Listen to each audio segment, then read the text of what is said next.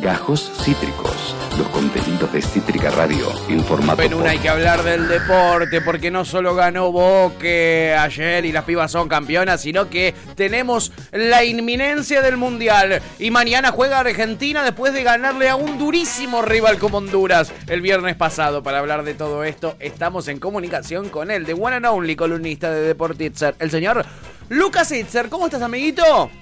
¿Cómo le va, Pato Tuti? Muy buen comienzo de semana. ¿Cómo andan? Gracias, amigo. Muy bien. Acá manijas, manijas por eh, ver a la escaloneta eh, mañana, amigo. Mucha manija tengo, la verdad. Y eso que jugamos contra Jamaica. Sí, jugamos contra Jamaica. Mañana, a ver, un partido ya eh, de índole, de preparación, ¿no? Es más que nada para ir asentando algunas ideas y como para ir teniendo contacto entre ellos, ir asentando algunas jugadas, si se quiere, ¿no? Algunas coordinaciones que se necesitan, obviamente, a la hora de estar en un campo de juego. Eh, y para terminar de afirmar ¿no? el invicto, porque el invicto de la Escaloneta mientras tanto sigue, ¿no? Obvio que sí. ¿Cuántos partidos vamos ya, amigo de invicto? Ya tenemos 35, si no me equivoco. ¡Oh! Eh, lo que pasa es que me, parece que ya debemos andar más o menos por ahí. Eh, sí, sí, ¿eh? me parece que andamos por ahí. No, sí. no, no cuánto llevamos ya, pero, pero sí que ya, ya lleva más o menos ese número. Más de 30 seguro, que es una banda, boludo. Sí, sí, sí. El otro que se llevó también un eh, récord es De Paul, ¿sí? es, el jugador, es el, jugador con más invictos en la selección. Es decir, el jugador que más ha jugado sin perder. ¿En serio? ¡Papá! Tini es el amuleto, eh. acabo de cambiar radicalmente mi opinión. Tini es el amuleto. No podemos dejar que esa relación se termine. ¿A vos que siempre te preocupa Tini? Sí, yo, yo estaba muy preocupado por el tema de Tini, eh, te cuento, amigo. Y ahora que me decís esto y es claramente nuestro amuleto. Bueno, pero en realidad es relativo porque, eh, a ver, eh, cuando salimos campeón de la Copa América, eh, después estaba con, su mujer. Pero no me digas esa información. Sí, pero bueno, yo tengo que darte la información concreta. a ver, periodistas. yo, yo, vengo a traerte, a, traerte la. Vos querés vivir en un mundo de fantasía. Yo quiero vivir en un mundo de fantasía. ¿Qué les cuesta, viejo? Después, porque si después nos llega, nos llega a ir bien, vamos a, agradecerle a Tini. Me parece que no va. No, no, no, yo con eso no no transo, ¿no? Como se diría. Tenés razón. Eh, eh, eh, en, algún momento. Sí, Tenés razón, amigo. ¿Juega de Paul mañana o, va, a va a aprovechar para probar otros jugadores? Bueno, tenemos, a ver, una, una, una formación eh, tentativa, sí. Eh, que yo creo que de a poquito se empieza a parecer bastante a lo, que es la formación ya clásica, que por momentos sale hasta casi de memoria, ¿eh? Sí. De la selección argentina. Porque eh, la formación tentativa para mañana versus Jamaica, 21 horas, va a ser con el Dibu Martínez en el arco, Nahuel Bolina o Gonzalo Montila, y hay alguna duda, el Cuti Romero, Nico Tamendi, el Huevo Acuña, y en el medio campo, sí, te lo confirmo a Rodrigo de Paul, Leandro Paredes y Gio Lo Celso. ¿eh? Arriba, eh, Messi, eh, Lautaro Martínez y, Di María. Em, le decía recién el invicto de Paul. Son en total ¿sí? 32 partidos. ¿sí? Uh. yo recién te había dicho 35 de la escaloneta. En realidad el 35 sería si gana mañana, porque estaban 34. Ah. ah. sí, así que fíjate, ¿no? La importancia, esta comunión entre Scaloni y De Paul, ¿no? Porque el récord de De Paul es de 32 partidos consecutivos en la escaloneta sin conocer eh, la derrota directamente. Entonces, eh, fíjense, y, Scaloni lleva 34, mañana iría por el 35, o sea, hay dos partidos nomás en los que no participó eh, Rodrigo de Paul. Eh, esa marca de el, novio, se puede decir, de, sí, se, puede se recontra, se recontra puede decir. lo tenía antes Oscar Ruggeri. No, era, esa, esa, quien superó. el cabezón Ruggeri era quien tenía el récord, superado ahora eh, por eh, Rodrigo de Paul. Y lo que pasa es que Ruggeri jugó muchos partidos en la época, de hecho fue el capitán eh, durante la época de Coco Basile. Y ahí, bueno, de hecho, la el más grande venía de ahí. Venía de ahí, ¿no? Entonces, medio que vienen, fíjate, ¿no? De, de, de, la mano los dos estandartes de dos eh, ciclos, eh, ya lejos en el tiempo, pero con eh, características similares en cuanto al menos hasta ahora resultados a nivel continental. Veremos qué pasa a nivel mundial. ¿no? Buen amuleto, para tener, a tener en cuenta. Buen amuleto, buen amuleto. Sí, sí, sí, sí, Pero bueno, tenemos entonces formación prácticamente o parcialmente confirmada para mañana eh, frente a Jamaica en lo que por ahora sería el último partido antes del Mundial. No, no se sabe qué va a pasar, eh, no sé si en octubre, a finales de octubre. Eh, ¿Puede llegar a haber otro partido más amistoso? Yo creo que puede llegar a haber alguno que otro de, preparación. Lo que pasa es que no, sé cómo va a dar el calendario, porque eh, recordemos que los equipos eh, van a dar a los jugadores una semana antes. No es como el mundial de, julio.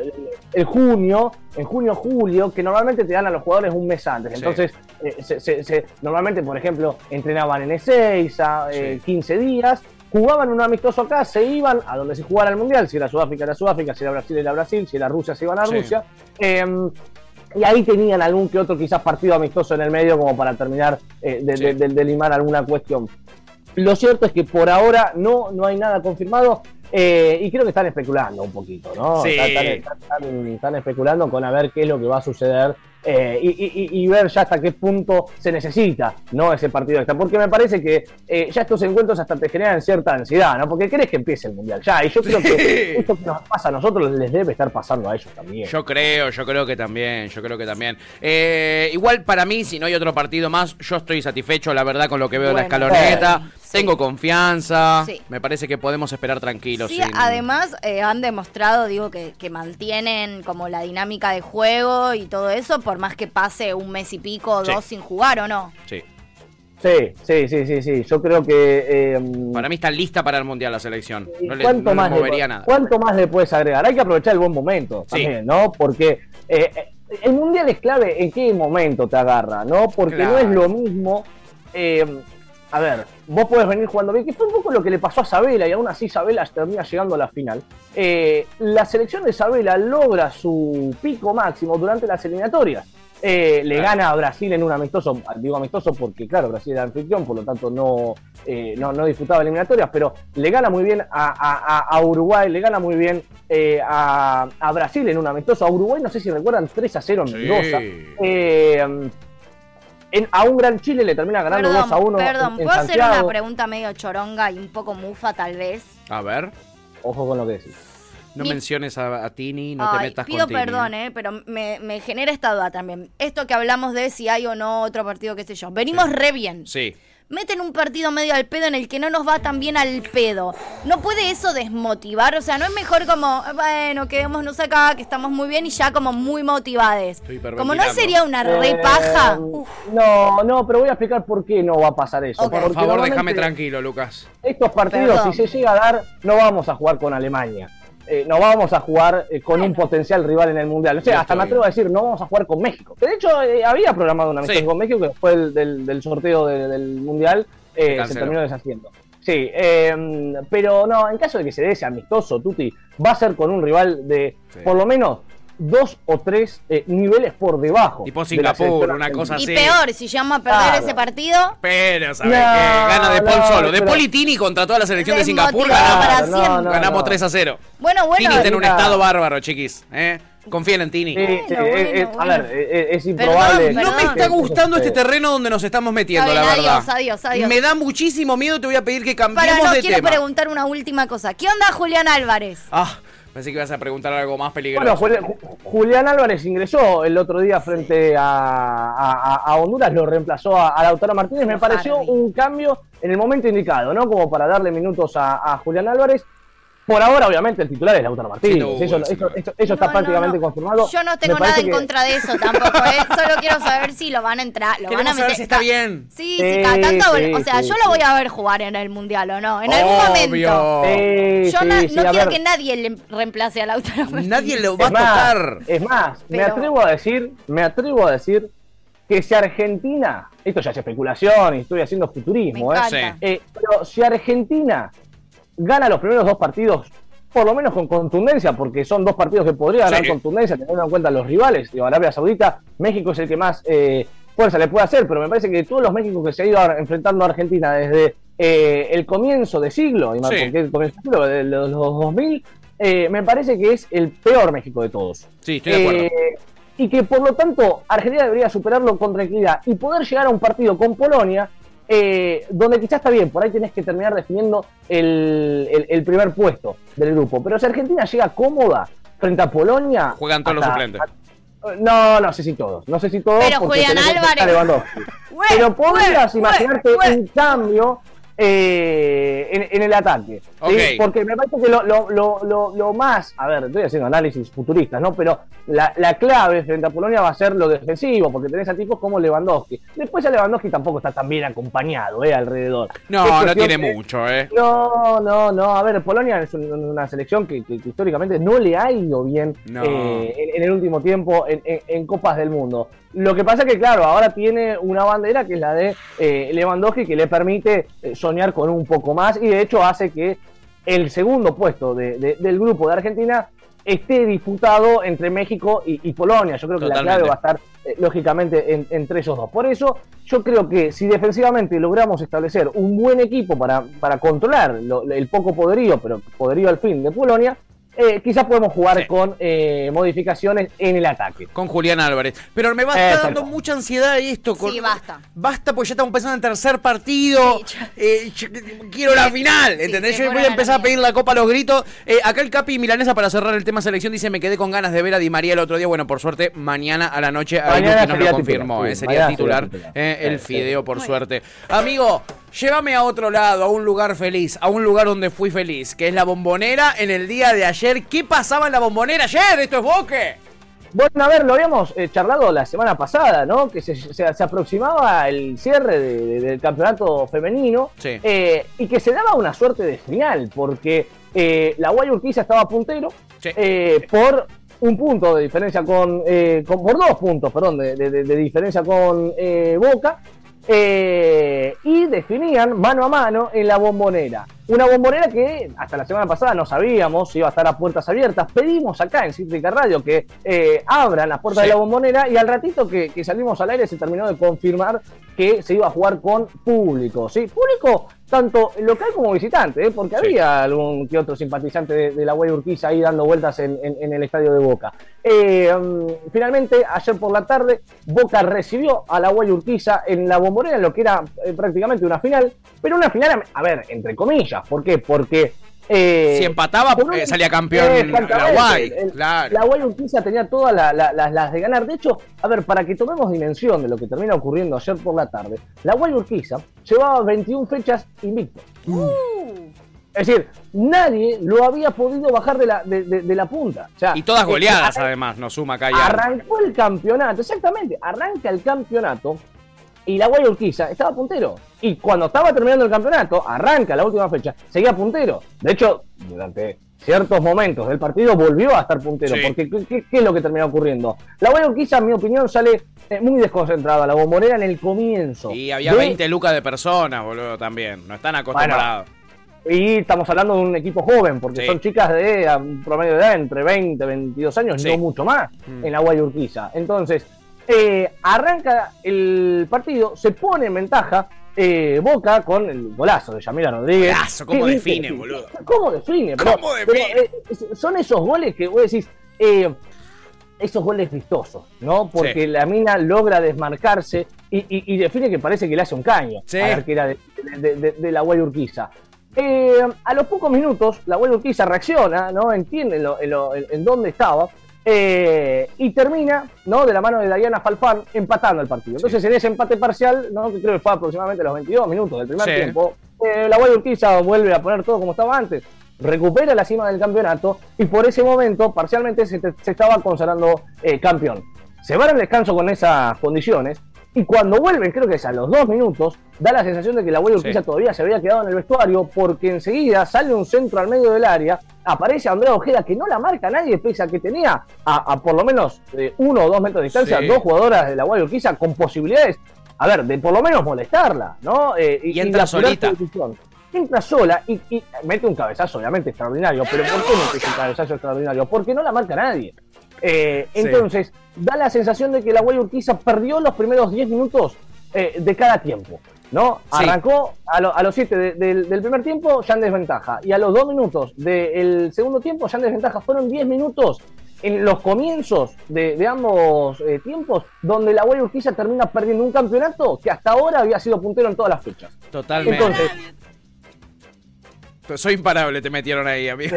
Sí, sí, sí, ¿Qué pasó? ¿Quién se metió por ahí?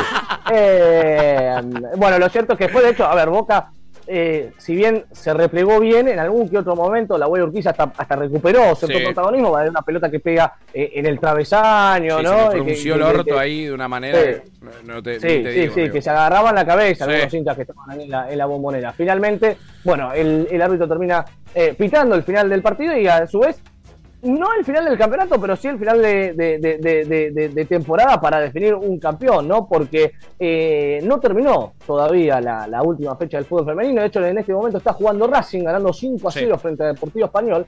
Eh, un Racing que con este resultado estaría, ¿no? Después dependiendo de que juegue River, ¿no? Eh, creo que San Lorenzo también eh, puede andar por ahí. Eh, mm, podría quedar tercero. Entraría en un potencial podio la academia. ¿sí? Después de ascender, además, muy bien. y otra buena noticia del fútbol de las pibas, que a mí me suma mucho, es que todo indica que va a ascender Belgrano de Córdoba y tendríamos dos equipos del interior en primera porque solo tenemos a Rosario Central. Así que es una, es una muy buena noticia del fútbol de las pibas. Amigo, para cerrar con esto, te tiro algunos testimonios muy serenos de nuestro querido Lu, eh, que ayer estuvo en la cancha y muy serenamente nos dice en el chat, ¡Vamos Boca! Y después dice, dale Román. Boca! Sí, así. Estaba Román, sí, estaba, Román.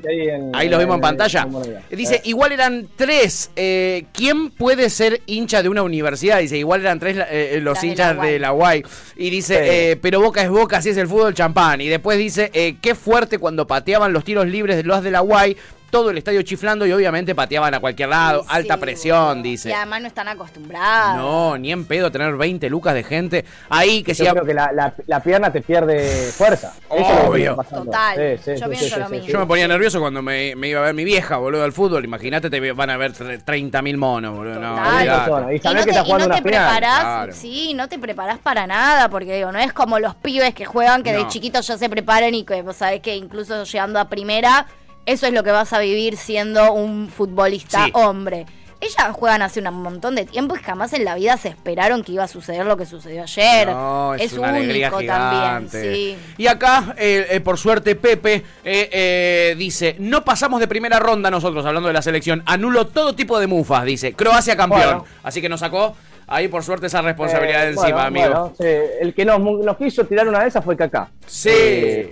no sé si lo vieron. Sí, que, ya lo el, jugador de la selección brasileña, eh, ya obviamente retirado, eh, salió a decir que, estábamos en un gran momento y que éramos amplios candidatos. Cállate la boca, brasilero. Anulo Mufa. Cállate la boca, eh.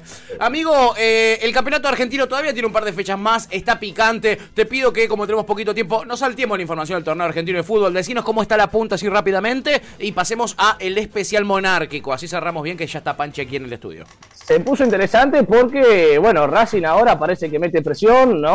Eh, lástima el, resultado, ¿no? Eh, para la Academia de, Estudiantes y Atlético Tucumán, pero mete presión ahí, ¿eh? Porque está todavía a falta de siete fechas arrimándose a la tercera posición, ¿no? Casi igual que las chicas. Eh, así que, bueno, metiendo eh, presión Racing, Boca también, ahora la expectativa de los resultados de, Atlético Tucumán, eh, y bueno, el equipo de Pusineri, lógicamente, dependiendo de sí mismo, de acá hasta el final, pero que todavía falta mucho, ¿no? Histórico, ¿eh? A falta de seis fechas, Atlético Tucumán puntero en soledad, así que felicitaciones para el decano. Y ahora sí, amigo, ahora sí, vamos al especial monárquico en este mes que se nos fue Lilibet, hablamos de reyes y reinas del deporte. Hoy nos toca rey, ¿no?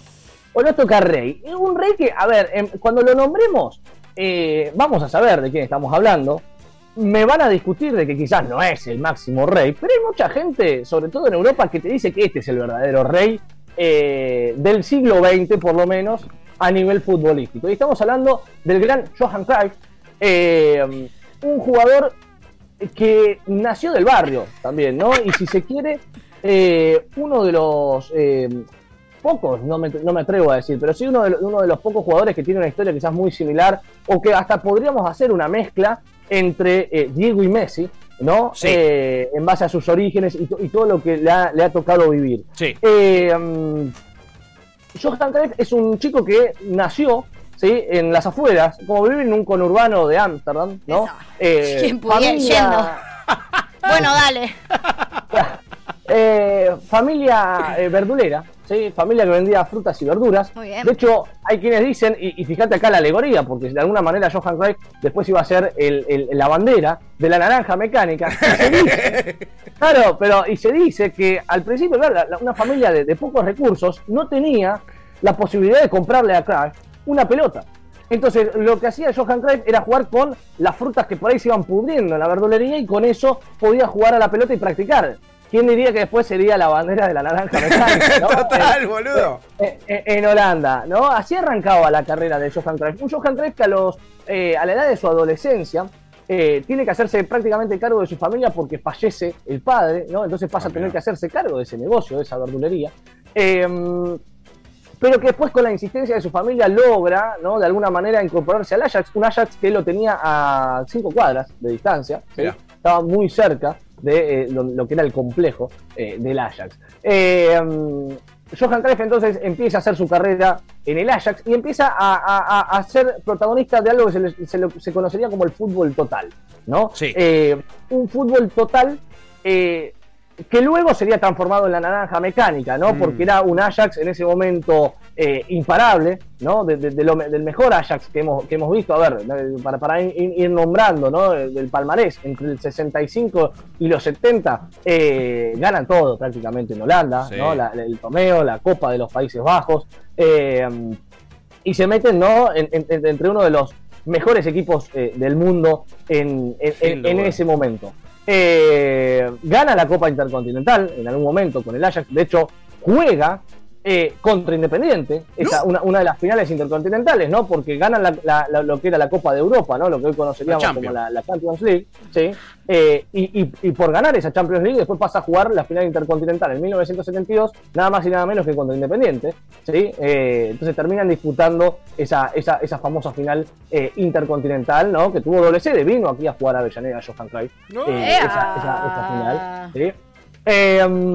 Protagonista entonces después de ese fútbol total que pasa a migrar, una especie de Bayern Múnich con Alemania, que casi todos los del Bayern Múnich pasan después a la, selección alemana, salvo un que otro rezagado, eh, y que el estilo del Bayern Múnich es muy parecido al de, al de la selección alemana. Lo mismo ocurre con ese Ajax de entre de, los 70, ¿no? de, finales de los 60 y principios de los 70, eh, con la selección holandesa. ¿no? Y ahí nace la famosa naranja mecánica en el 74, con obviamente su capitán, Johan Cruyff, eh, un Johan Cruyff que llega a la final muy cansado, porque claro, ese fútbol total eh, consumía demasiados recursos físicos, ¿no? Entonces llega en el 74 a Holanda a una final donde arrasó, de hecho juega contra Argentina, le gana 4 a 0 a Argentina, Holanda, en ese mundial. Eh, pero cuando llegan a la final llegan devastados físicamente, ¿no? esa seguidilla de partidos los termina arruinando y Alemania ¿no? termina coronándose campeona del mundo. Eh, un jugador que después siguió brillando. Eh, y en uno de sus mejores momentos, porque seguía siendo eh, internacional, después pasa al Barcelona, ¿sí? Eh, decide no venir a la Copa del Mundo del 78 acá en Argentina. Es decir, si estoy hablando de un rey, ¿no? Eh, estamos haciendo un especial monárquico, yo diría, bueno, eh, Johan Cruyff, eh, ¿cómo participó en tan pocos mundiales? Si es un rey. ¿Por qué lo denomino como rey? Teniendo en cuenta que solo participó en el Mundial del 74, solo llegó, bueno, solo llegó, llegó, a la final. No, llegó a la final por primera vez, porque hasta ese momento Holanda era una selección que no había tenido grandes participaciones, ¿no? De hecho, bueno, fue uno de sus hitos máximos, porque después no ha logrado coronarse de otras maneras. ¿Y por qué? ¿Por qué no viene en el 78? Hay muchos debates. Algunos decían que era por tema de sponsoreo, con Adidas y que él estaba con Puma.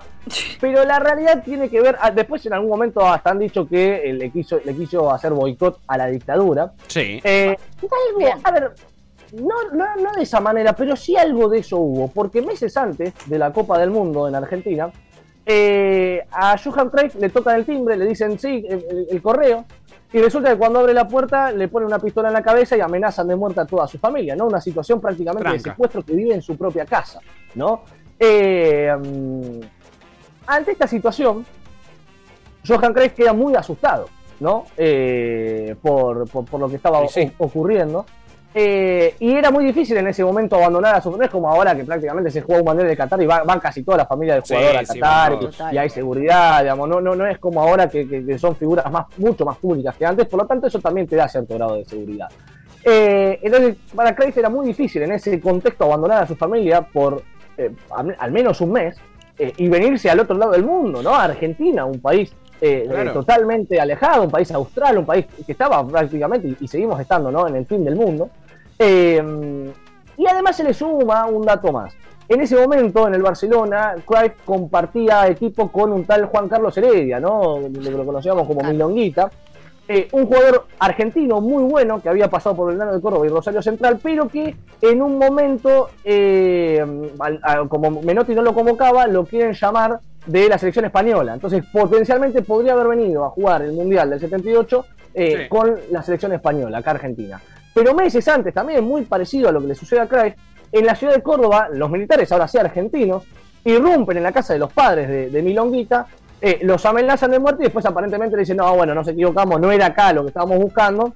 Eh, entonces, eh, Milonguito obviamente comparte esto con, Johan Cruyff y de alguna manera creo que eso lo termina de convencer a Cruyff de no venir a la Argentina, no, Porque vio una especie de paralelismo entre lo que estaba ocurriendo con su familia en Europa y algo de lo que le estaba pasando a uno de sus compañeros futbolísticos en Argentina. Entonces dice, bueno, Obviamente 2 más 2, 4, mi familia acá está en peligro. En Argentina están pasando cosas que no me gustan, así que no voy a terminar yendo. Eh, no es de alguna manera un, boicot a, la dictadura, es decir, no voy por la dictadura, pero sí que estas situaciones terminaron contribuyendo ¿no? A, lo que estaba sucediendo. Es decir, yo no voy a hacer eh, a participar en algo que hacen cosas que es lo mismo que le pasó a mi familia. No, claro. Que cometen atrocidades tales como las que viví yo hace unos meses. Entonces, era un condimento muy extraño el que tenía Johan Cruyff. Eh, un Johan Cruyff que entonces se pierde el Mundial del 78. Eh, después en los 80 de alguna manera empieza a hacer algo que hoy sería normal, pero que en ese momento llamó mucho la atención. Se va a jugar a la liga estadounidense, ¿no? Mm. Quizás fue el, precursor de esto de irse a, la... En ese momento no se llamaba la Major League Soccer, pero bueno, lo que hoy conocemos como la Major League Soccer, se fue a jugar a los Los Ángeles Aztecs. Y después eh, fue un gran técnico, el técnico del Dream Team del Barcelona, ese Barcelona que gana todo con Pep Guardiola como jugador. Eh, en los 90, exactamente. En los 90, incluso pasa a ser presidente honorífico del Barcelona hasta que, hasta que muere. Es como el Di Stefano del Barça, en una, amigo. Sí, sí, sí. Como para resumirlo, porque ya la tengo a, Panchi acá. Eh, eh, estamos jugadísimos ya en tiempo cumplido, amigo. Pero muy interesante, la verdad. Eh, Totalmente, termina, termina yéndose después en el año 2016 a los 68 años. le faltaba muy, muy poquito para cumplir 69 y fíjense el dato, muere un 24 de marzo. Mirá, un 24 de ah, marzo muere Johan Cruyff después de, luchar contra un cáncer de pulmón. Se va muy joven, ¿sí? Eh, y quizás no tan reconocido, sí por Barcelona, pero no tan reconocido por las generaciones eh, posteriores. Vieron que a Maradona las generaciones que no lo vieron igual lo adoran. Sí, total. Creo que con Johan Cruyff no pasó lo mismo y, merecería tener mucho más reconocimiento porque fue un verdadero rey y un precursor del fútbol en los 70. Sin duda, amigo, no haber salido campeón del mundo eh, lo ha dejado un escalón abajo, pero realmente fue una bestialidad como jugador y como pensador del fútbol, ¿no? Ese fútbol que le vemos hoy al Barcelona es eh, básicamente una idea de él. Eh, Luqui, impecable como siempre, eh, te mandamos un abrazo gigante, amigo, hasta el lunes que viene. Gracias, Luqui. Abrazo enorme, Pato Tuti. Chao, mi amigo, ahí estaba Lucas Itzer con toda la información del deporte y además el especial Acabas monárquico. Gajos Cítricos. Encontrá los contenidos de Cítrica Radio en formato podcast en Spotify, YouTube o en nuestra página web.